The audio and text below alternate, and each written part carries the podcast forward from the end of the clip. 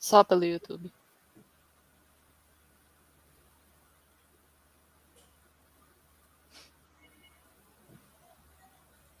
Vamos lá. Pessoal, muito boa noite. Estamos abrindo aqui mais uma live do Coretech, né? Hoje a gente vai falar sobre back-end, falar um pouco sobre o contexto, o mercado de trabalho, né, os frameworks, um pouco é, das experiências dos nossos convidados. Espero que a conversa seja muito proveitosa para todos, né? Esse tema que é importantíssimo, ainda mais no dia de hoje, é uma área de muito destaque, a área de desenvolvimento back-end. E, bom, primeiramente gostaria de dar boa noite a todos que estão assistindo, né? Boa noite ao Igor e ao Pedro que estão aqui nos acompanhando. Boa noite. É, hoje. Boa noite. Boa noite. Boa noite. É, então, pessoal, para iniciar a nossa conversa, né, eu, eu gostaria de, de pedir um pouco que vocês se apresentassem para a galera aí que está nos assistindo, né, o Pedro, o Igor, falar um pouco é, o que vocês fazem, um pouquinho, contar um pouco da trajetória de vocês. É, acho que Pedro, você pode começar, depois o Igor. Beleza. Bom, é, meu nome é Pedro, né? É, estudei no Unifei é, entre 2013, é, formei em 2020, né? Demorei sete aninhos aí. É, trabalho com desenvolvimento de software faz acho que uns seis anos, sete anos. E tô, hoje eu estou no, no IT Itaú, já trabalhei no Itaú também, no setor de crédito. Hoje eu trabalho com Open Banking, né? Open Finance, né? Agora mudou o nome. É... E é isso. É, vou começar aí de, de back-end.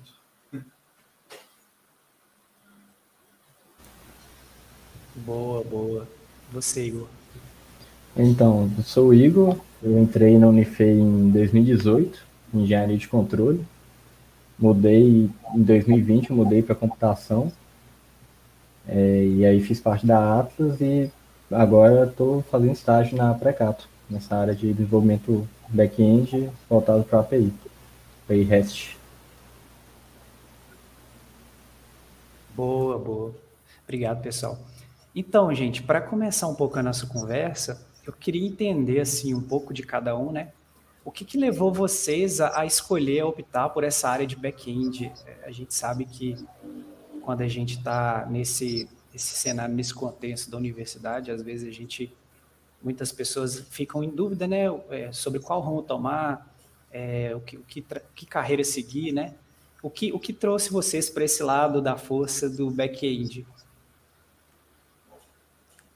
Tá. É, bom, no meu caso, né, eu comecei é, estágio, né? Comecei estágio lá no, no, no Clube Petro. É, no meu estágio, a gente, eu trabalhava bastante com back-end mesmo, né? Assim, jogaram lá. não sabia muito o que definir. E beleza, eu comecei a trabalhar bastante com back-end. Depois eu fui um pouquinho para front, né? Que eu acho que é um desejo meio que da galera aí, tipo, pô, vamos é, virar um full stack e tal, né? Para trabalhar. Só que eu acabei gostando muito mais de back-end, foi meio que natural para mim, assim, essa vontade de ficar no back-end, né? Me especializar nessa área aí do, de back-end. E, e, foi isso que aconteceu. Depois eu, eu peguei essa experiência mais de full stack, depois comecei a pegar umas tarefas mais de, de back-end mesmo e continuei, nunca mais parei. Daí, desde então, eu entrei no. Desde que é, eu saí do Cubipet, entrei no Itaú só mexi com back-end, nem via front. Agora que eu estou no IT, tem uma pegada mais lean, né? Mais startupzinha assim. É... Também só pego back-end porque é um negócio que eu gosto, é um negócio que eu tenho uma especialidade. Não que eu não, que eu não trabalhe com front também, mas eu, é um negócio que eu gosto, sabe? Daí por isso que eu fiquei mais nessa área. Cara, é muito interessante. Você começou ali com, com o quê? Você começou com Node? Como é que foi esse início? Eu comecei com .NET, depois fui para JavaScript, né, Node e tal, também trabalhei com React. Depois eu saí do, saí do Clube Pet, fui para o Java, E COBOL também, mexi com COBOL, mainframe. Nossa, bem legado, né?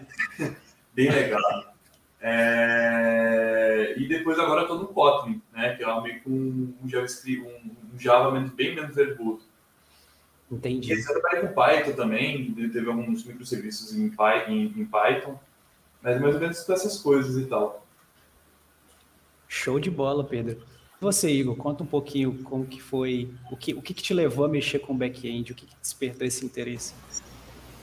Então, é, eu na verdade comecei no front-end, no, na época foi, foi na Atlas, quando eu mudei para TI, que eu entrei em eletrônica, mudei para TI, e aí, um tempo, eu comecei a mexer com, com PHP, né, na época WordPress, mas, mas fiz, aí às vezes precisava um PHP, a gente acabou estudando um pouco sobre isso, e, e passe, depois passei para o React. E aí foi, foi na época que eu acabei virando diretor. E, às vezes, e o, a diretoria a gente estava com bem pouca gente, a gente precisava de um pouquinho de fazer um pouquinho de tudo. E acabei caindo no front-end na época com React mesmo. E foi quando eu comecei a, a entender um, um, pouco da relação entre, entre front e back-end. Até então era mais era mais só front mesmo, só, só interface.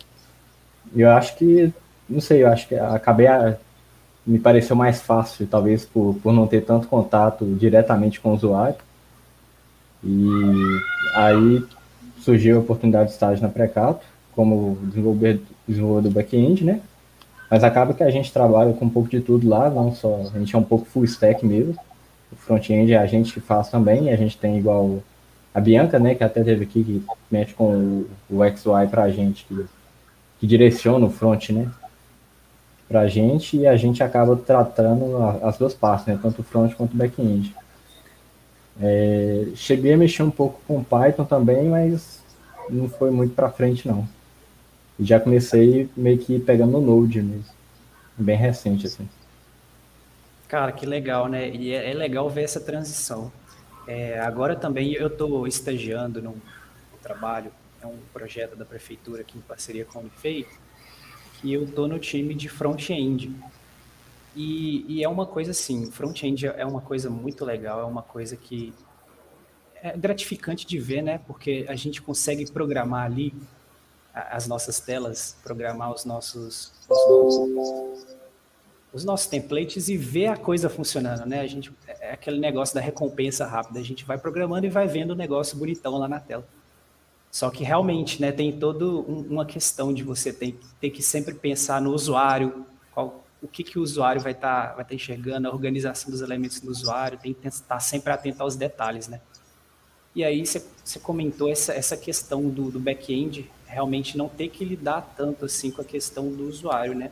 Muitas das vezes o back-end, é, me corrijam se eu estiver é, falando abobrinho, mas você é, está tá mais relacionado com as regras do negócio, né? Entender como o negócio vai funcionar e, e, e, codificar isso do que diretamente com o usuário, ou não. E aí eu quero a palavra um pouco de vocês, né? Seria interessante, por exemplo, já emendar qual que seria a importância do back-end para uma empresa hoje em dia. Você pode começar falando, Pedro? Começa. Então, eu discordo um pouco é, principalmente em questão de não ter muito contato com o cliente. E no final das contas, ainda mais quando a gente trabalha mais para a indústria, né, para desenvolver software para negócios e tal, cara, no final, assim, a gente está sempre entregando alguma coisa para o cliente. Pode estar um pouquinho mais distante, né, mas a gente sempre está entregando alguma coisa para o cara é, que está utilizando, o cara que está utilizando o aplicativo e tal. E tem que sempre partir desse pressuposto, sabe? A gente sempre tem que discutir o produto, discutir essas coisas que são mais, é, mais coisa de front, sabe? A gente tem que olhar o design, tem que ver o, o, as informações que estão lá. Porque não adianta a gente falar, pô, não, eu cuido mais das regras de negócio, cuido mais da parte mais de trás, e não pensar nisso. Porque no final das contas, o final do produto mesmo sempre vai ser esse, entendeu? É, então, assim, claro, a gente atua um pouco mais distante né, da telinha lá, do front, mas o, o, o final sempre é esse, sacou? Então é, é que o software é um só, né? A gente olha como coisas separadas. E não tá nem aí se é front, back, tá nem aí. Quer ver se ele tá funcionando ou não, né? E então é importante sempre pensar também no cliente, no produto. É... você sempre tem essa pegada, sabe? Inclusive, projetos que eu participo, cara, eu fico enchendo o saco em questão de produto primeiro, antes de discutir arquitetura, código. Mano, como o produto vai funcionar? Não, mas se clicar para lá, se clicar para cá. É importante você entender direitinho o que está acontecendo, sabe? Questão de produto mesmo, de, de, cliente usando a aplicação. Porque senão a gente, é, a gente faz um negócio pô, super robusto, seguindo as melhores práticas do mercado, só que não entrega o que deveria entregar, né? Que deveria entregar. É sempre importante manter a coerência também com, com o produto que, que o cliente está solicitando, né? É, e, Igor, uma coisa que você comentou que eu achei interessante foi a, a você mencionou a Atlas, né, que é uma empresa júnior a qual você participou. É, e aí queria perguntar como que foi é, é assim o trabalho que você desenvolveu lá na Atlas é, relacionado com front-end, mas também é, o trabalho como um todo que era desenvolvido lá na empresa júnior. Como você acha que isso isso, isso impactou de, de certa forma para o que você desenvolve hoje?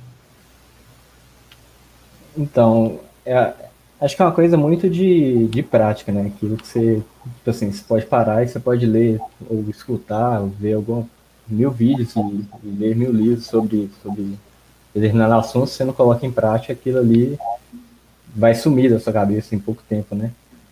É, e aí, para mim, tipo assim, a Atos foi a primeira experiência que, que eu tive contato direto com o cliente, de fazer todo o percurso, né? De pegar o que, que o cliente quer, é, entender o que, que ele quer, que às vezes nem ele mesmo sabe, né? Muitas vezes ele chegava lá na gente, ele sabia mais ou menos, tinha uma ideia, e, e muitas vezes a gente acabava desenvolvendo junto com o cliente essa parte, e, e passar por todo o processo até aquilo ali virar um código, virar um, um site, uma página.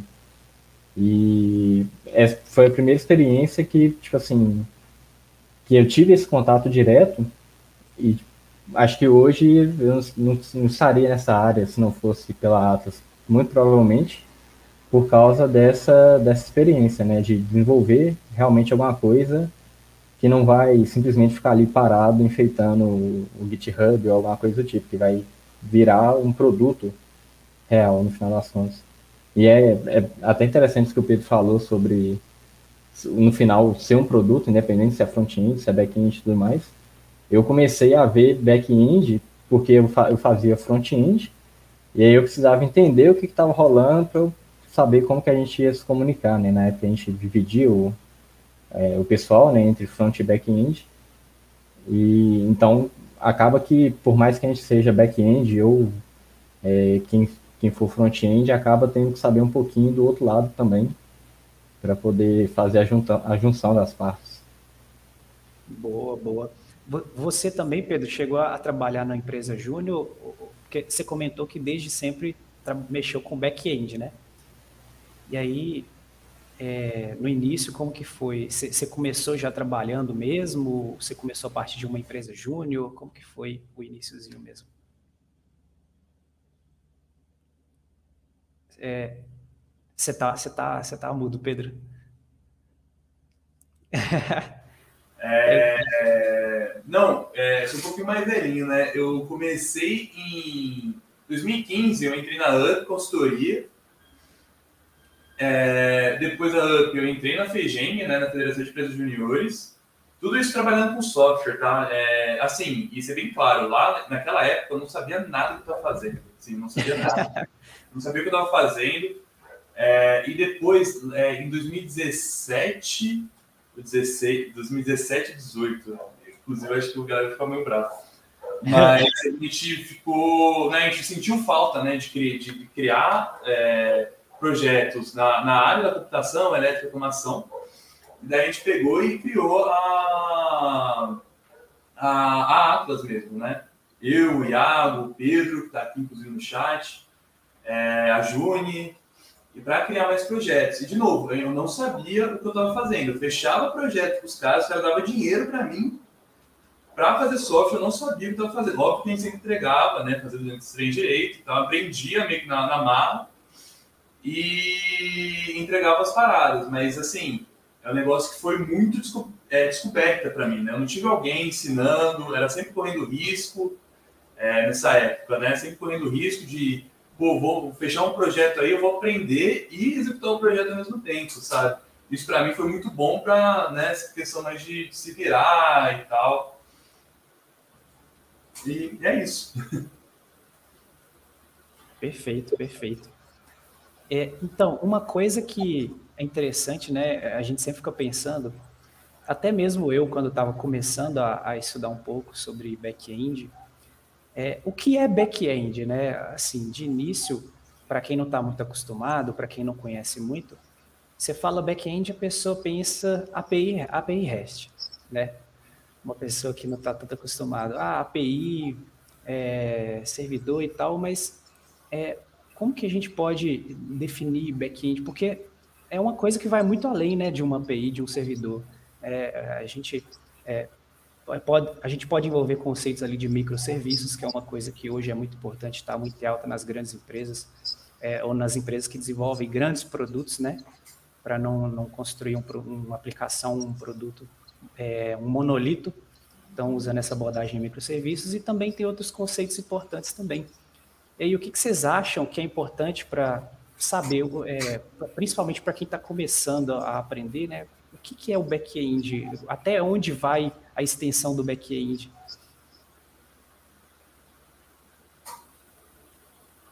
É, posso responder? Vai. Eu posso começar. Tá, é, então, é, na minha concepção, né, back-end é, simplesmente é tudo que. Como posso falar? Beleza, é, pensando, é, é difícil explicar back sem explicar o front, né? front-end, né, a gente está desde tudo, tudo que o cliente pode ver, né, toda a regra de negócio que está na parte da, do, do, front, e inclusive deve ter pouca regra de negócio no, no, na parte do front-end, né, é, é, tudo que o cliente pode ver, é o, é o front-end, né, obviamente. E o que acontece? Em questão de, de back-end, que eu considero né, bastante back-end é mais a parte, assim, primeiro, a, o sólido da regra de negócio, né? É, o que realmente a aplicação quer fazer, ou seja, pô, o cara tem um formulário lá, o front monta o formulário certinho. Claro que ele valida se, se o e-mail é um e-mail, se o CPF está ok e tal, mas o back-end vai precisar receber essas informações e validar, pô, é, esse CPF está é, tá correto, esse, esse e-mail está correto, e depois salvar em um banco de dados, em um em alguma, alguma ferramenta de persistência de dados, né? É importante também entender que back-end vai muito além do REST, né? REST Templates. Tem diversas outras formas de se comunicar com um pedaço de software, de certa forma, né? Pô, você pode comunicar via mensageria, via tópicos Kafka, você pode comunicar via GraphQL, você pode é, via é, WebSocket, diversas formas. Back-end, de certa forma, gente, é uma API. E a definição de API não é só esse negócio online que a gente conhece, não. A API é sempre um pedacinho de software que deve ser imutável para as pessoas comunicar com ele, né? E também extensível. Eu consigo me comunicar facilmente com ele, né? Isso que mais ou menos é a definição do back-end. Por exemplo, é, se o front está comunicando com o back-end, ele está dependente do back-end. Imagina que o cara está lá, um produto lá, está usando um aplicativo, e do nada eu decido mudar o contrato do REST, né, o contrato do negócio. Vai quebrar o front acabou o produto, né? Então, é importante assim, o back-end, em suma, é uma API, né? Que faz todas essas regras de negócio, todo sólido e também persiste os dados, sabe? Interessante, interessante. Então a gente abstrai essa questão de processamento de dados, né? De, de tudo que é relacionado a, a, a dados diretamente, também é, verificação, é, igual você falou, validação. A gente abstrai essa camada para o back-end e para o front-end a gente deixa a parte que vai interagir diretamente com, com o usuário, entrar em contato diretamente com o usuário. Resumidamente seria algo nesse sentido, né? Sim, sim. Isso mesmo. Perfeito. E, e você, Igor, qual é a visão que você tem assim é, de back-end hoje? Então, é, a gente costumava falar no, lá em TI na Atlas que front-end é aquilo que o sol toca, né? Aquilo que você consegue ver ali diretamente.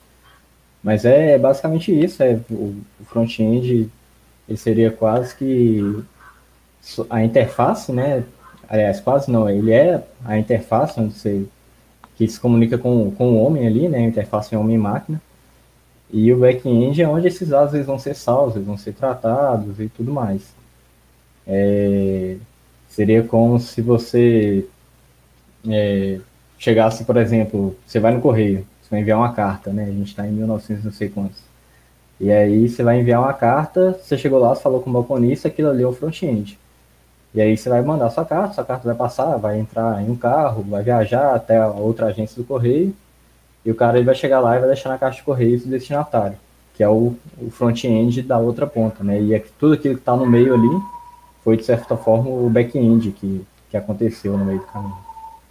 Perfeito, perfeito. E aí a gente esbarra numa pergunta que, inclusive, até uma dúvida que o, o Vandré perguntou aqui no chat. Back-end é o mesmo que processamento do lado do servidor? A gente pode afirmar isso? Pedro e Igor. Ah, pode. É, pode falar.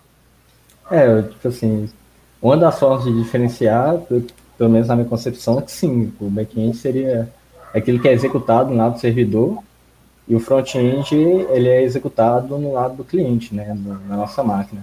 O JavaScript, por exemplo, ele, é, ele roda localmente né, no, no navegador, e aí o back-end, onde ficam é, banco de dados, API REST, tudo sendo executado no lado do servidor. Entendi. Entendi. E Pedro, é, alguma coisa a acrescentar? Que, assim, Pode falar. Então, não, é exatamente isso, né? O, basicamente, quando a gente está trabalhando lá, com, assim, pelo menos no contexto da faculdade, quando a gente está compilando aquele programa em C++ lá, né, que tem uma injeção de dados, vai lá, dá um input no, teclado, tem muita cara a ver com back-end, tá? A gente não está... No front, né, quando você pega o código e executa, quem está executando é o browser, né? Você tem toda a comunicação JavaScript com o browser. Agora, quando você está é, se comunicando com. trabalhando com back-end, é sempre o, a instância do terminal, da, do, da onde você está executando, sei lá, o NPM, o Maven, sei lá, o que você está usando. É, é sempre é esse executor que está fazendo o. rodando a, a lógica do, do programa. E também só uma curiosidade também, que existe também um, um conceito chamado BFF, né, que é o Backend for Front para que, que usa mais ou menos, né? Porque é, às vezes o front, ainda mais aplicativo, tem pouco, pouco volume de dados e tal, tem pouco. É, pouco volume de dados, não. É, ele precisa de um, um, pouco volume de dados, né? É, por exemplo, o cara tem, tá usando uma pacote de dados dele não pode consumir tudo, né? Normalmente a gente, o pessoal faz um back, back-end for front, e é o front chama esse BFF, que é do domínio do front, né? Pessoal do time de front, e para se comunicar e filtrar um pouco os dados, entendeu? Para depois retornar. Porque o processamento de todo o front-end é do, do celular, é o processamento do, do browser, entendeu? E quando você quer dar uma injeção de dados alta, você usa esse backend BFF, esse backend for front, entendeu? Acho que isso ilustra mais a necessidade de uma ingestão de dados, uma necessidade do backend. Cara, interessante. Eu não conhecia esse conceito, realmente. É, agora sim, é, uma coisa que eu penso, né? A gente, a gente tem, é, a gente tem formas de desenvolver um front-end para rodar no lado do cliente e no lado do servidor. Hoje existem né, tecnologias que a gente consegue renderizar páginas de front-end no lado do servidor. Né? É, Diga-se lá de passagem, né, algumas tecnologias como é, Next, Nuxt, enfim. É, já o back-end, então, ele é essencialmente executado do lado do servidor, né, nesse caso. É, não, o, o Vandré que perguntou, fez uma outra pergunta também, na verdade, é, um comentário muito interessante. É, Sabe-se que por uma decisão de arquitetura pode-se processar parte dos dados no cliente mas a explicação mais rápida para separar front do back é a de cliente servidor mesmo. É, separar a, a, camada de processamento da camada de interação da interface né, do usuário. Perfeito. É, mas então, pessoal, partindo aqui então para é, frameworks, né? Hoje a gente vê que um framework é, que está muito em alta é o Node, né? frameworks é, baseados em JavaScript. E além disso, é, do, do, cenário que vocês já, já, já estão inseridos, né, do que vocês já conhecem, é, o que, que, vocês acham que tem de, de, frameworks interessantes? Quais os frameworks que vocês já trabalharam, já, lidaram diretamente? É, falar um pouco sobre isso para a galera. Você pode começar falando também, Pedro, depois o Igor. É... é bom, primeiro, é, em questão de framework, né? Por exemplo, o Node, né? Node é bastante uma, uma, uma, uma biblioteca, né? de, de execução né, do, do próprio JavaScript, né, que é a, a magia do Node, vamos dizer assim, é você executar JavaScript não no, no browser, né, mas executar no terminal, entendeu? Você conseguir executar fora de um, de um browser mesmo, essa é a magia do, do Node. Agora, frameworks do é Node... Framework mesmo. Oi? Perdão, é porque Node não chega a ser um framework, né? É classificado Isso. como biblioteca. Não, mas é, é, é super comum essa, essa confusão. É, é, assim, o que a gente pode entender como framework, né? Framework é normalmente sempre um, um boilerplate, né? Um, algo, algo que alguém já codificou, já deixou uma estrutura bem trabalhada para você, para você utilizar e ter mais velocidade no mercado de trabalho, né? Você não precisar, porra, sempre ficar reinventando a roda e tal. Mas um exemplo de, de framework muito bacana, que eu, eu, utilizei bastante quando trabalhava com Node, é o Nest.js. Vou escrever aqui. É, que ele é muito bom porque ele traz uma, uma pegada mais orientada a objeto para o JavaScript, quando você tem um projeto muito grande e muitas vezes muito tem muitos CRUDs, muitos objetos e tal, ele é importante que você consegue segmentar as coisas certinho e fica bastante fácil de dar manutenção. Normalmente quando você tem uma linguagem muito não, que é fracamente tipada, é, é, difícil trabalhar em conjunto, né? Porque pô, cada um coloca a mão, deixa lá do sujeitinho e fica sempre pisando em terreno fofo, né? Não fica um negócio sólido, um negócio estruturado, vamos dizer assim. É, eu mexo JS para o Node eu acho muito bacana. Mas aí você, você comentou que você chegou a trabalhar com COBOL, né? É, na época de na época que você estava trabalhando com o Itaú, né? E, e, como que foi essa questão de trabalhar diretamente com o COBOL, né? Que é essa linguagem tão é, patriarcal, digamos assim, né? Cara, é, assim, é, é bacana. Eu, particularmente, não gostei muito, não fui muito com coisa. Mas, assim, é, o que é interessante nessas linguagens mais antigas, vamos dizer assim? É primeiro você entender o paradigma do, do, do tempo, né, lá antigamente. O COBOL, a, a, a, filosofia do COBOL é basicamente é, ficar transportando os dados, né? Você, pô, você recebeu uma transação de um cliente e guardar no banco de dados. O cara pediu saldo, você pegar a transação e mostrar para o cara. Essa parte bem transacional, que tem que ser fácil de escrita, né? O COBOL é, falando, né, olhando a tela preta de mainframe, você fica assustado. Mas ele é muito simples, assim, em questão de, de código mesmo, né? Você pegar, pô, você pega um Node, pega, é, cara, Java com completable feature, essas coisas, é muito mais complexo, muito mais detalhes, né? COBOL é simples, em, em suma. O que é interessante é que, por exemplo, o pessoal fala muito, ah, a gente vai usar esquema de mensageria, fazer fila achar que é super moderno, essas coisas. Isso daí existia, gente, desde 1980, sabe? Isso daí não é novidade. Kafka, essas coisas, SQS, essas coisas é novidade. Mas o, o, o conceito é muito antigo, muito antigo. A galera, assim, em 1980 trabalhava lá no banco e estava trabalhando com fila e a gente acha que está trabalhando, que está super moderno, assim, né? Mas é, a gente aprende com os mais velhos, né, que, que não é bem assim. É, mas imagino que o paradigma seja totalmente diferente, né, Pedro? Assim, é, assim, porque eu, eu, não consigo. Assim, eu para te falar, para ser sincero, eu não tenho noção nenhuma de COBOL. Né? Então eu não consigo imaginar qual seria o paradigma. Até queria que você falasse um pouco sobre isso para nós. Qual, como que é o paradigma de programação que vocês usam Porque é igual a gente vê os paradigmas orientado a objeto, né, estruturado, enfim. Qual que seria o paradigma do COBOL? É, que eu esqueci o nome, é transacional, não é transacional. É, é normal, nem a gente programava em C++, essas coisas. Ah, tá. Estrutural. Estrutural, isso. É estrutural. É, só que assim, por exemplo, para a gente receber mensagens da internet, a gente não trabalha com JSON. Existe JSON para COBOL, isso aqui não era uma realidade. É, a gente deixava tudo sequencial, a gente chamava de transcode, né? A gente falava, pô, um, eu vou receber um nome. O nome vai ter no máximo 60 caracteres. Então eu sei que os primeiros 60 caracteres é o nome da pessoa. Depois dos 60 caracteres, é... eu vou ter, sei lá, um, uma data. Eu vou saber que eu tenho data de um tamanho de uma data. Sei lá, eu tenho um int de. Sei lá, eu tenho um big integer. Então eu sei que os próximos 36 bytes, não sei, não lembro, vai ser outra informação. É bem arcaico, tá, gente? Falando assim, vocês não para perceber. Mas assim, é, dá para trabalhar e consegue pegar um produto, tá?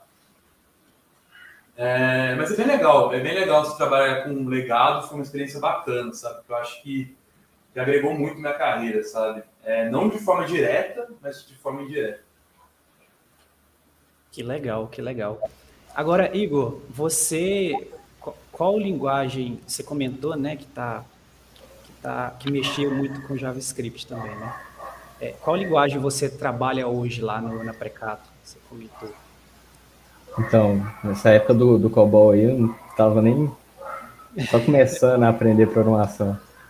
Mas hoje a gente trabalha com, com Node mesmo, a gente, é, principalmente Node e React. É, a gente opta mais por, por ficar no, no Express do, do Node ali, que acaba sendo meio que um framework também. E, bom, basicamente é isso. A gente mexe muito com APIs REST, né? principalmente por é, a gente trabalha com, com volumes de dados muito grande, né, por ser compra de precatório e tudo mais, e acaba que a gente tem que conectar vários, igual o CRM, o, às vezes precisa puxar algum dado externo, alguma coisa do tipo, acessar alguma API externa, então acaba que a maior parte é, é API REST mesmo e, e banco de dados. Mas a gente acaba é, usando React também, quando a gente precisa de um front-end, tanto interno como externo também, para serviço externo, né? Tipo assim. E mas eu cheguei a mexer com PHP também antes de entrar no Pecado, é, principalmente com WordPress ali, que era o que a gente usava na Atlas, era o, o mais fácil ali da gente, mais intuitivo, né? De mexer. E gostei muito de Python também. Tipo assim, acho que foi a segunda, segunda linguagem que eu comecei a usar. E mas assim, para tratamento de dados excelente, para essa parte de web talvez não seja seja um pouco mais específica assim. Entendi. Perfeito. E aí, é, essa questão do, do, banco de dados, é, foi até interessante você tocar nesse ponto, porque era uma coisa que eu acredito também seja a dúvida de alguns. Né? É, a gente tem vários tipos de bancos de dados diferentes, né? bancos de dados relacionais, bancos de dados não relacionais, é, aí aí para os dois, né? A pergunta vai para os dois. É, tem alguma, geralmente, é, alguma vantagem ou desvantagem entre usar um e outro? É, vocês têm preferência é, por, por, um ou por outro? Ou depende do, do, tipo de aplicação, do tipo de negócio? Como que é, como que é essa questão do banco aí no, no back-end? Ele é meio que relativa, né? Depende do, do que você precisa ali. Uhum. O banco de dados não relacional, ele tem a desvantagem de ser não relacional. Porém, ele o acesso a ele, ele acaba sendo mais rápido, porque ele não tem um, um formato certo de, de, dados gravado nele. Por exemplo, o MongoDB é, e o, o a galera um outro, também que anda junto com o Mongo. Redis. E são... Oi? Redis. É, não. são. Não, Redis acho que não. Mas que são bancos não relacionais. Eu tenho preferência por trabalhar com banco relacional, mas assim, acaba sendo. Meio que depende daquilo que você vai precisar ali. Eu, particularmente, prefiro mais um PostgreSQL, um MySQL ali. Mas acaba que com, é, com o RM, né? Acaba que o, o igual a gente usa lá na Frecato Type RM, tem outros frameworks também de, de acesso ao banco de dados que é, acaba não fazendo muita diferença para quando é mais a situação que importa do que a, a sua preferência. Não, não tem tanta diferença assim. Eu, eu, pelo menos não sinto entre um e outro. E você, Pedro? Tá, é, bom, primeiro é, teve um negócio de Redis. Redis é banco-chave valor, tá? Não é, do, é não, não é não não relacional. Não. É, mas, por exemplo, é, assim, na minha concepção, né? Banco SQL, banco SQL mesmo, né? Ele é um banco mais voltado ao transacional, a você pegar, é, executar alguma operação, então ele é muito bom para você pegar é, e ter de forma normalizada, né? Acho que essa é a maior vantagem do, do SQL. De uma forma normalizada, você ter o domínio dessas informações. Enquanto no SQL, importante falar que no SQL não é não SQL, né? É not on SQL, né? Você, tenta, você consegue trabalhar também com a, a parte transacional do, nesse tipo de banco. Mas ele é muito bom, muito importante para você fazer, trabalhar quando você quer montar uns documentos, assim, por exemplo. Por exemplo, você tem, ah, vou abrir o LinkedIn, vou abrir o Facebook. No Facebook, você vai ter diversos domínios lá dentro, né? Você vai ter a informação sua, vai ter informação de comentários, de posts, um monte de coisa. Imagina para o cara, é... talvez não posts, né? mas vamos supor que você vai abrir o perfil da, da pessoa lá no LinkedIn. Você vai ter diversas coisas de diversos domínios. Você vai ter informação escolar, você vai ter é, informação do, da, da carreira dele, você vai ter informação do nome da pessoa, é, vai ter diversas informações lá dentro, né? No, num ciclo, num transacional, se você pensar no, no, SQL mesmo, vai ser interseção em cima de interseção, em cima de interseção, para pegar diversas informações. O que torna isso um processo muito moroso, quando você só quer ver umas informações simples. Você quer ver um documento com diversos domínios, só que de uma forma simples, né? O, o NoSQL vem para isso, ele vem para montar documentos para você deixar uma, uma visão mais, mais fácil de ler, né? É, no SQL também, o problema do NoSQL é a normalização. Você muitas vezes não deixa o dado normalizado. Isso gera desperdício de memória, isso gera desperdício de é, mais tempo para você procurar um dado, porque é, às vezes ele vem duplicado, ele vai ver, é, vai, dependendo também da procura, você vai montar uma tabela hash e cima da tabela hash vai procurar uma informação e depois da informação vai ter que iterar sobre o vetor. Gera muito processamento isso daí também. É... Tá. Fora, fora tabela, é, fora no ciclo, é... Ah, é. Tem também, importante para a gente decidir, né? É, eu esqueci o nome que falou isso, o autor. O autor. Ele fala assim que dado sempre tem, sempre vem no. Tem que escolher sempre dois.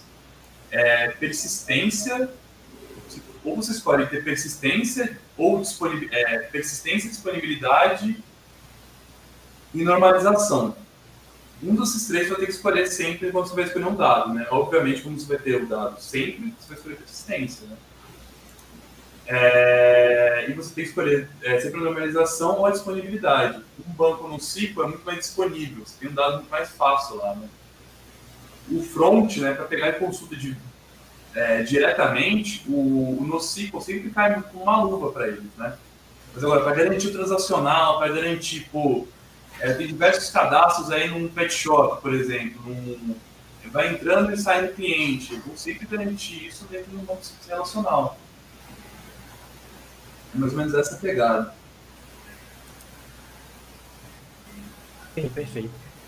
É, e, e, igual o Pedro, o Igor comentou ali, perdão, é, e, e, tem muita diferença para vocês que estão trabalhando com back-end, porque ele comentou ali que existem frameworks, né, até bibliotecas que, que já facilitam é, é, você trabalhar com vários tipos de bancos de dados diferentes, né?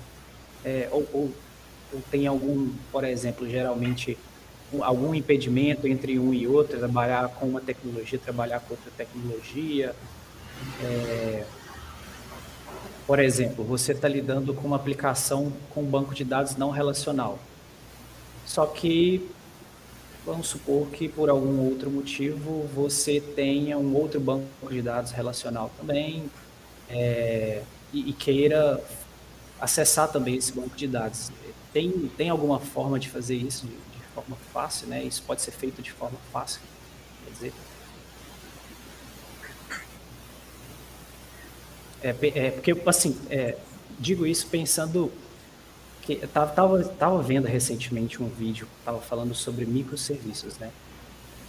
E no vídeo, a pessoa que estava palestrando estava falando sobre a ideia de que, por exemplo, quando você tem um microserviço, a ideia é você quebrar é, não só a sua arquitetura em diversos serviços diferentes, mas também o banco, né? Então, pode acontecer de você ter é, diversos bancos para atender cada serviço específico. É, não sei se eu estou entrando num conceito complicado demais essa questão de microserviços, mas por exemplo, é, como que vocês, não sei se vocês têm experiência, mas como que vocês veem essa questão de microserviços? Já ouviram falar sobre isso e, e essa questão do back-end? Você ter essas ferramentas e esses, é, essas bibliotecas você consegue fazer isso de forma, realizar isso de forma simples, trabalhar com vários bancos de dados diferentes?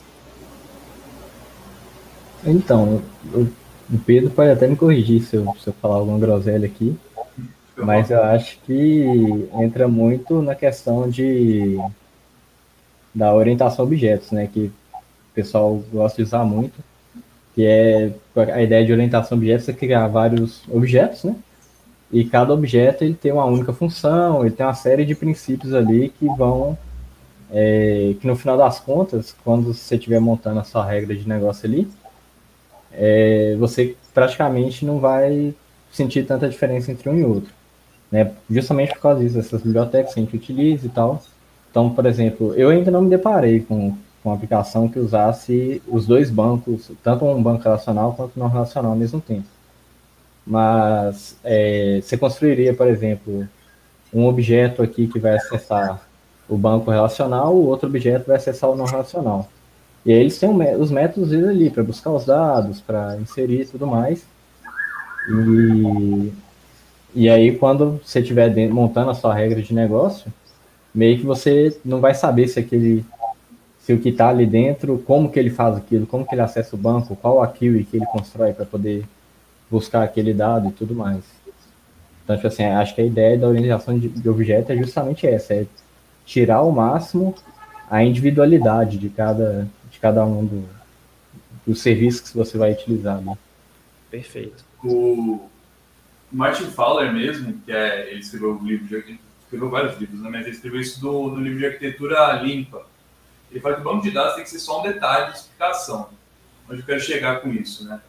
É, se o cara, se, se, por exemplo, você tem uma aplicação lá que você vai pegar, receber dois números e fazer a soma e guardar o resultado no, no, no banco de dados, por exemplo.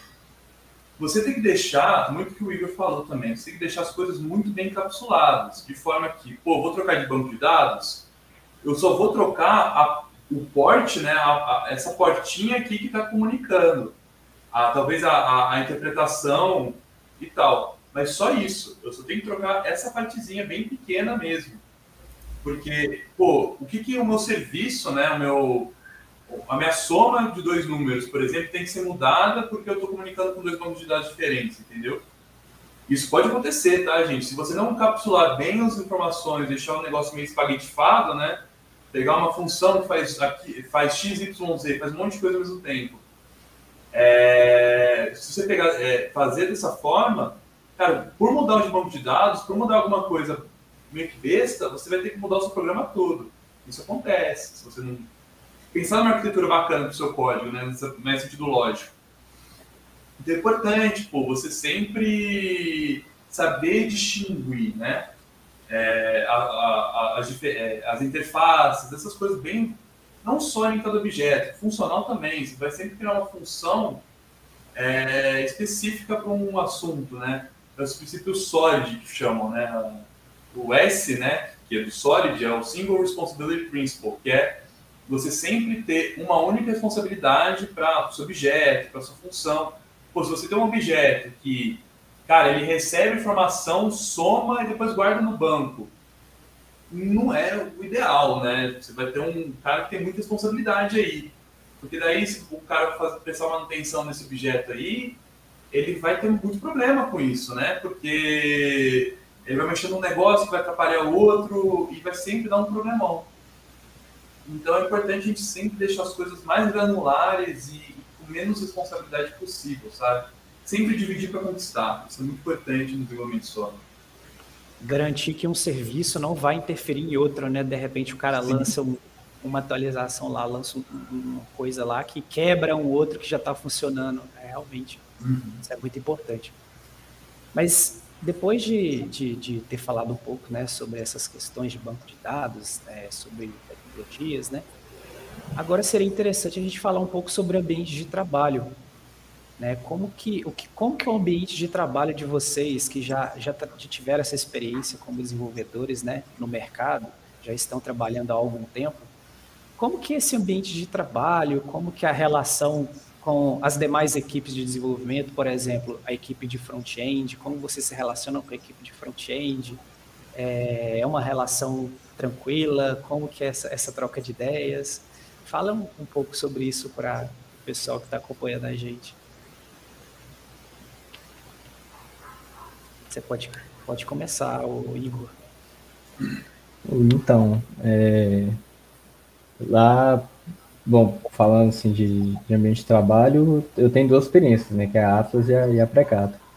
Mas no, nos dois casos a gente sempre trabalhou com Scrum, então acaba sendo um pouco já de costume, né? A gente tem ali um, um ADL, um, um planejamento de sprint e tudo mais, o que, que vai acontecer nos próximos 15 dias. É, porque, até porque o que muita gente pensa, inclusive o que eu pensava também, é a gente só senta lá e programa e beleza, sai o negócio pronto lá no final. Mas tem todo um estudo sobre como que vai acontecer né, o desenvolvimento, e aí entra as duas partes, né, tanto back-end como front-end. Eu acredito que quando a gente tem, igual lá na Precato, que a gente é um pouco full stack, então é, hoje eu estou fazendo back-end, amanhã pode ser que eu esteja ajudando o cara do lado no front-end. Então eu, eu acredito que acaba ficando mais fácil desse jeito né, não tendo uma separação tão grande. Porque se você separa, coloca cada um de um lado, né, acaba que você perde o, a junção, né, a ideia de que aquilo ali, na verdade, é um produto só que tem que se comunicar e tudo mais. Então, assim, eu acredito que dessa forma seja mais simples, né, é, não sei como que funciona com, o Pedro, mas, e tipo assim, o resto é planejamento e execução, é a ideia do Scrum, né, do desenvolvimento ágil, que é responder às mudanças que, que vão acontecer ali. Então, você está desenvolvendo uma coisa, está dando feedback constante para o seu cliente ali, chegou num ponto que você, ah, o cliente mandou, isso aqui não ficou legal, manda e volta. Então, ele repete um ciclo, ao invés de ele repetir, ele tem que voltar lá no início do projeto, né, conforme, se a gente fizesse o produto inteiro entregasse, né, e o cliente fala, não, não é isso, então tem que voltar e começar tudo de novo. Então a gente só repete aquele ciclo ali para poder estar tá alinhado com o destino final do produto. Perfeito. E, e, você comentou, né, que vocês meio que atuam como full stack, então isso é uma coisa um tanto quanto curiosa, né? Porque parando para pensar, então vocês estão sempre vocês estão sempre integrados né, como equipe. É, vocês que, por exemplo, vamos supor que hoje você está mexendo mais com back, mas você tem noção ali do que está sendo feito no front, o que, qual que é a necessidade da equipe de front a todo momento, você está conversando com as pessoas de front, é, e até mesmo com a equipe de back, né? Vocês trabalham lá hoje com a equipe de quantas pessoas, Igor? Hoje nós somos, nós somos seis, e, mas entra a equipe em si é maior, né? Porque a gente tem, tem uma parte de, de level-ups e de tudo mais. Mas assim, hoje desenvolvendo em contato direto com o produto, somos seis. E tem, tem o, a Bianca também, né? Atuando como XY, que acaba não entrando, na maioria das vezes não entra tanto como desenvolvimento em si, mas para a gente lá ficou, ficou agregado, né? Ficou junto no mesmo time. É, e aí esses seis eles são a gente divide né, em, em, projetos menores, né, em aplicações melhores, até porque uma diferença é, que até é bem comum, né, na real não é tão diferencial assim, que é quando a gente tem você tem um time de desenvolvimento trabalhando para si mesmo, né, igual no nosso caso a Precato que tem um time de desenvolvimento, mas a gente desenvolve para a própria Precato. Então acaba que são vários projetos pequenos rolando ao mesmo tempo para atingir um. juntar e virar uma aplicação grande, vamos dizer assim. Bacana demais. Imagino que deve ser um ambiente bem assim, dinâmico, bem rico em informações, né? Por ter essa, essa integração com o time. E Pedro, como que é essa questão do, do dia a dia de trabalho para você? É, como que você se relaciona com a equipe? Como que é a equipe? Conta um pouquinho para a gente. Tá. É, questão, por exemplo, de, de back-end front-end, a gente trabalha bastante em é, junto também. Né? A gente tem uma filosofia muito voltada a, a, produto e não a projeto. Né?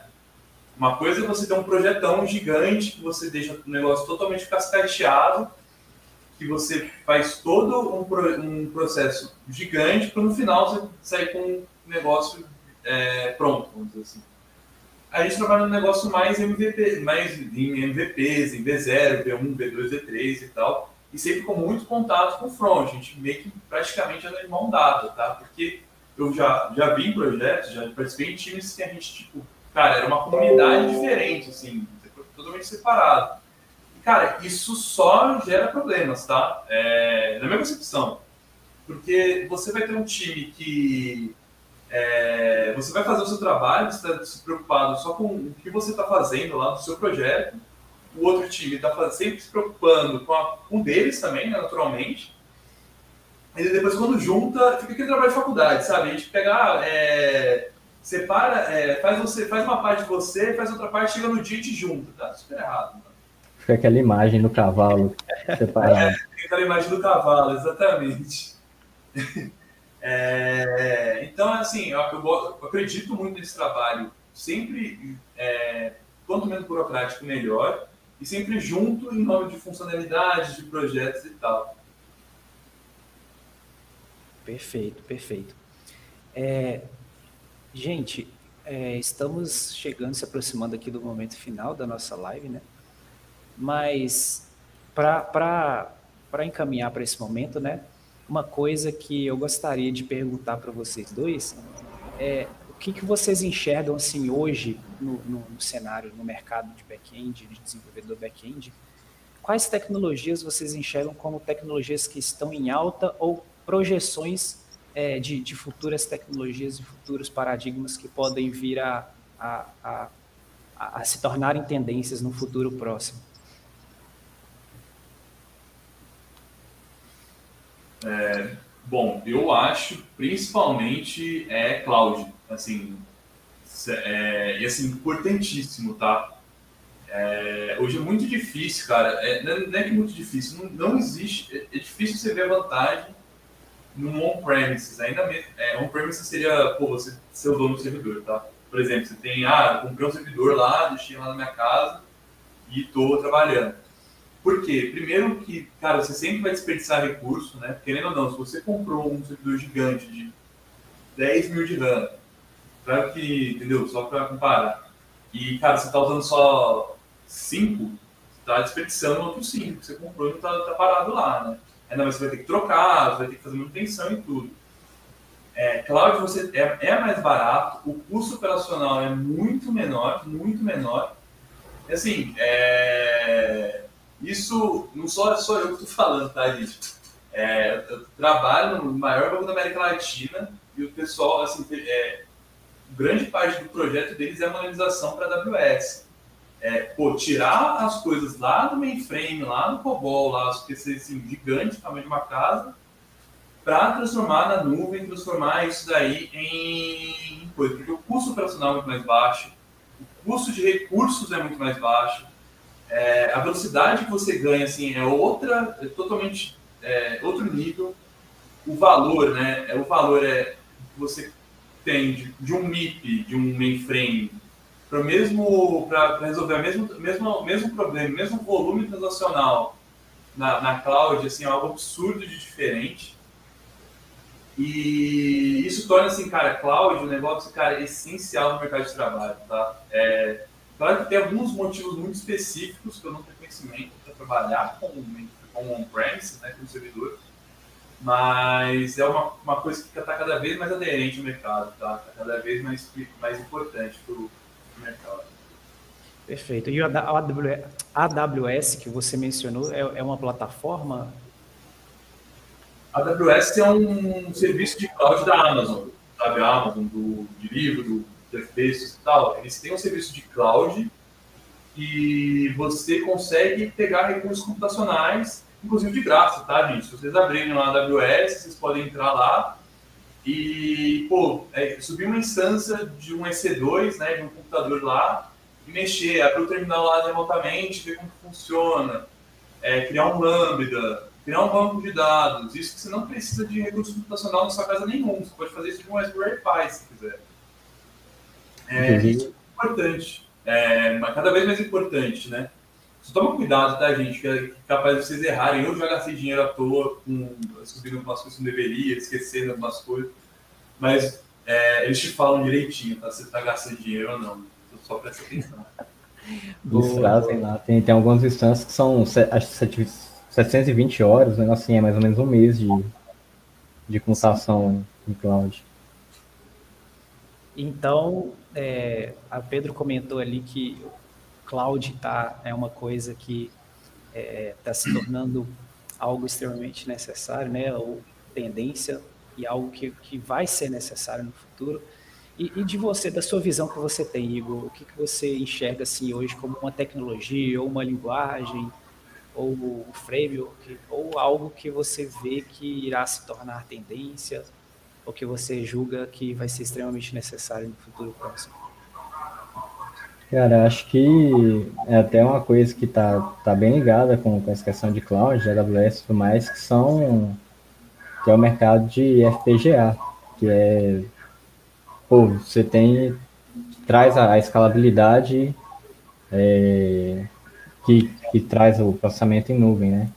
Que pô, normalmente você tem um, igual a gente tem aqui um processador no, do computador, e ele é programável, mas ele é sempre a mesma arquitetura, e tipo assim, ele vai ser aquela arquitetura até ele acabar, até ele queimar aí e ir pro saco.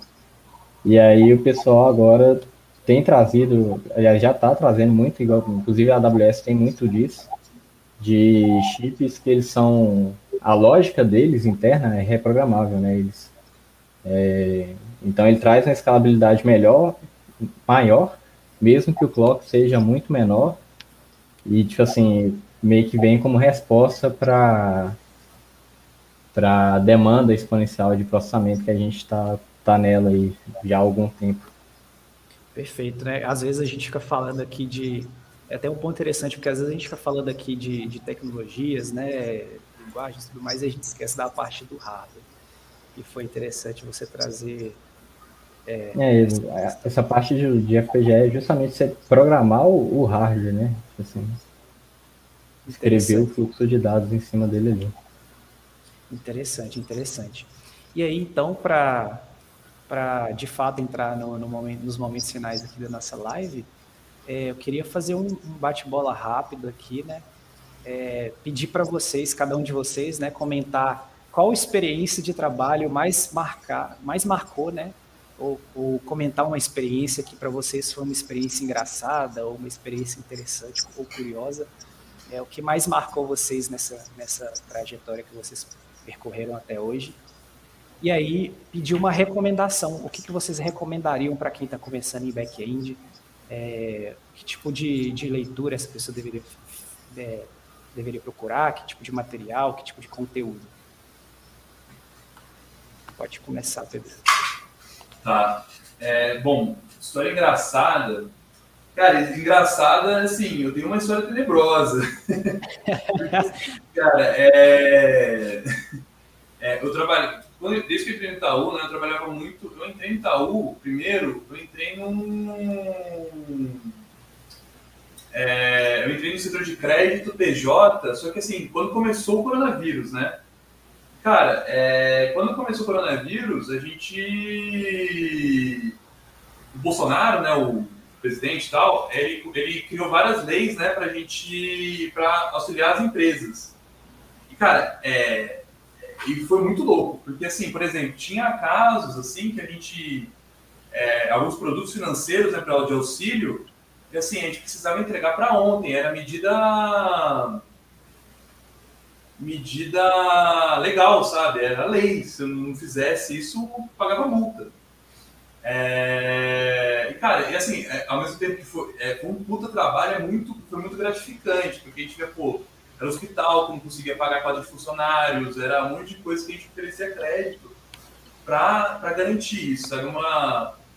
Assim, inclusive, sou muito grato, né? Porque foi um projeto que, assim, cara, foi meio que contribuição para a sociedade brasileira como um todo, sabe?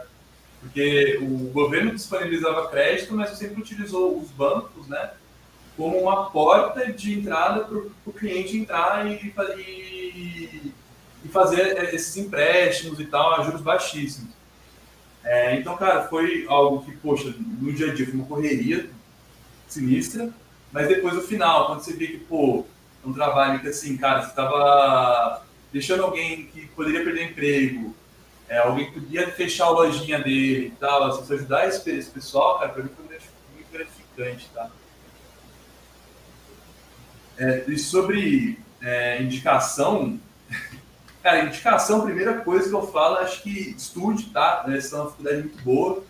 É, eu formei, cara, assim, eu e assim, quando depois você forma, ou você faz mestrado, ou você faz um MBA, ou coisa. O horário, a época que vocês estão, gente, é muito importante você estudar. Também curtir, pô. Ficar aí no, CG República, muito bacana também. Mas é, aproveitem também, pô. Importante também é. Que eu, que, eu, que eu me arrependo muito de não ter feito, tá? É, maratona de programação, cara, é essencial, assim, você fazer qualquer teste. Pô, você grandes empresas, vai tentar vaga na Amazon, os caras vão falar, mano, pelo menos é, vamos ver essa lista cadeada, vamos ver essas coisas, sabe? Você aprende maratona é importantíssimo, sabe? Porque o que eu não fiz antes, eu tô fazendo agora, praticamente, para ter essas habilidades e tal. É... E assim, cara, você aproveita a faculdade, tá, galera? Porque depois, assim, você forma, beleza, vai um emprego bacana e tal, mas assim, essa oportunidade assim, de aprender, de você ir na calma, senão não é difícil vocês terem de novo, tá? É porque depois chega um monte de boleto para pagar, um monte de passivo subindo essa salário, daí é difícil. É difícil, boa, boa, Pedrão. Igor, o que que você, assim, falar, contar uma experiência engraçada que você teve, ou alguma experiência de trabalho que te marcou, e depois indicar para a galera aí um, um conteúdo, livro, alguma coisa para quem está começando agora? Cara, experiência, acho que é engraçado, não, não sei se tem muito, muito, pouca experiência de, de, no mercado de trabalho, né, em si. É, mas eu tenho, o que eu tenho de história é da Atlas mesmo, que foi onde eu passo o maior tempo, né, eu tenho só, não tenho nem seis meses de precato ainda, Pode mas falar. é, a gente quando eu entrei, quando eu mudei para TI na Atlas, eu entrei no meio do ano para TI, e aí passou seis meses e eu virei diretor. E teve eleição tudo mais e tal. E aí a gente tava com o projeto rolando e tal. E até então tava tudo, tudo ok no projeto. E pá. Aí, chegando no final do projeto, o cliente falou pra gente assim, ô, oh, marcamos um lançamento para tal dia. Tipo assim, daqui 15 dias. E aí, depois que ela falou que marcou para daqui 15 dias, o negócio começou a dar pau, o desenvolvimento, o negócio não funcionava e tal. A gente parou fim de semana, o, o Maxon, tá aí, o Maxon hoje é, é, é diretor de TI na Atlas. Final de semana, tipo assim, duas horas da manhã no sábado, a gente estava tentando fazer o negócio funcionar para poder lançar na, na segunda-feira. Mas acho que, que, tem muito disso mesmo, tem muito de quando a gente tem um prazo para entregar, assim, não que você tem que se matar de, de, de trabalhar também, mas é, acho que a experiência de estar tá em contato direto com o cliente ali e pô, está recebendo para aquilo ali, principalmente quando você gosta, eu acho que é, é um negócio muito louco. Você, você parar e você fritar até você conseguir resolver aquilo ali. É verdade. E, pô, recomendação, eu acho que tem muito disso que o, que o Pedro falou, é, de, de, da faculdade, né? Que a gente, muita gente se pergunta assim, pô, a faculdade prepara ou não prepara, afinal de contas, para o mercado, né? Eu diria que prepara quem quer, velho, porque tem, tem projeto de extensão, empresa júnior, maratona de programação. Quem, você quer entrar nessa área de desenvolvimento, quer, quer mexer com isso, velho, é pular de cabeça em, em tudo isso aí, o que der para fazer, porque é o que vai te trazer experiência para poder entrar no, no mercado, né? Igual hoje lá na Precap, por exemplo, acho praticamente todo mundo, a gente tem de nove desenvolvedores, a gente tem dois ou três que não foram de empresa júnior, se eu não me engano. Se eu não estiver errado. Então, assim, é uma experiência muito boa para poder entrar no mercado. Boa, perfeito. E para quem não está na, na faculdade, né, aí só fica, fica a dica, é correr atrás, é olhar no é YouTube. Tem, cara, tem, tem muito... muito... Pode falar. É, tem muito bootcamp, é, curso, igual eu tava. Teve. Surgiu. Acho que não, não é muito recente, não, mas tem, tem um tempo aí a Digital Innovation One, que eles sempre estão lançando em parceria, lançou uma época atrás um, um bootcamp de Java com o Inter. E aí no final do, dos bootcamp, normalmente essas empresas parceiras, eles sempre procuram ali o pessoal que se destacou para poder chamar. E não necessariamente é, da área de computação. O cara, sei lá, faz enfermagem e você quer ali desenvolver alguma coisa, você está no, no, no bootcamp e você pode trabalhar na área. Perfeito. É, até mesmo no, no YouTube mesmo tem, tem bastante canal, bastante gente que, que entende do assunto, já tem experiência, é, que gravam playlists de, de curso, é, crash course, né, e playlists curtas que ensinam mesmo é, na, tanto prática quanto teórica. É, tem outras plataformas também interessantes como a Alura, então é, é correr atrás mesmo e, e, começar a estudar. É, muito conteúdo de graça, né? Hum, tem, tem, muita gente boa, assim, que mesmo é, não tem uma, uma, formação, às vezes até mesmo tem uma formação acadêmica, mas nem é da área, sabe? Conheço, trabalho com muita gente, assim, sabe? Que nunca, não tem formação acadêmica, mas, assim, excelente profissional, excelente desenvolvedor, tá? É, claro que não é nenhum impeditivo é, você é, ah, não tem uma, uma, graduação ou tem uma graduação em outra área e quer entrar na área de tecnologia. Não é impeditivo nenhum, porque assim, cara, é, é, eu acho, né, na minha concepção, engenharia de software, trabalho com desenvolvimento, é que nem você tocar numa banda, sabe? Ninguém vai perguntar, pô, você fez faculdade de música para para tocar na minha banda, para tocar uma bateria. Não, ele vai pegar e falar, cara, toca a bateria aí, vamos ver se é bom mesmo, sabe? É, por isso que é importante você ter essa habilidade, você ter essa, esse discernimento, sabe? Então é, é muito importante você também sempre alinhar tanto a prática quanto a teoria, né? não esquecer nenhum nenhum. Perfeito, Pedro. E, e com essa, gente, eu agradeço aqui a presença de vocês que nos assistiram, né? Agradeço ao Pedro, agradeço ao Igor, muito obrigado pela presença de vocês, pela conversa que a gente teve aqui hoje. Né? E eu queria lembrar que é, daqui a 15 dias teremos mais um novo Coretech. Então fiquem atentos aí no nosso Instagram. É, se você ainda não nos segue, nos, siga, nos sigam lá no Instagram. Meu Instagram é Coretech Proj. E fiquem de olho nas nossas novas atualizações que virão em breve. Muito obrigado pela presença de todos e tenham uma boa noite.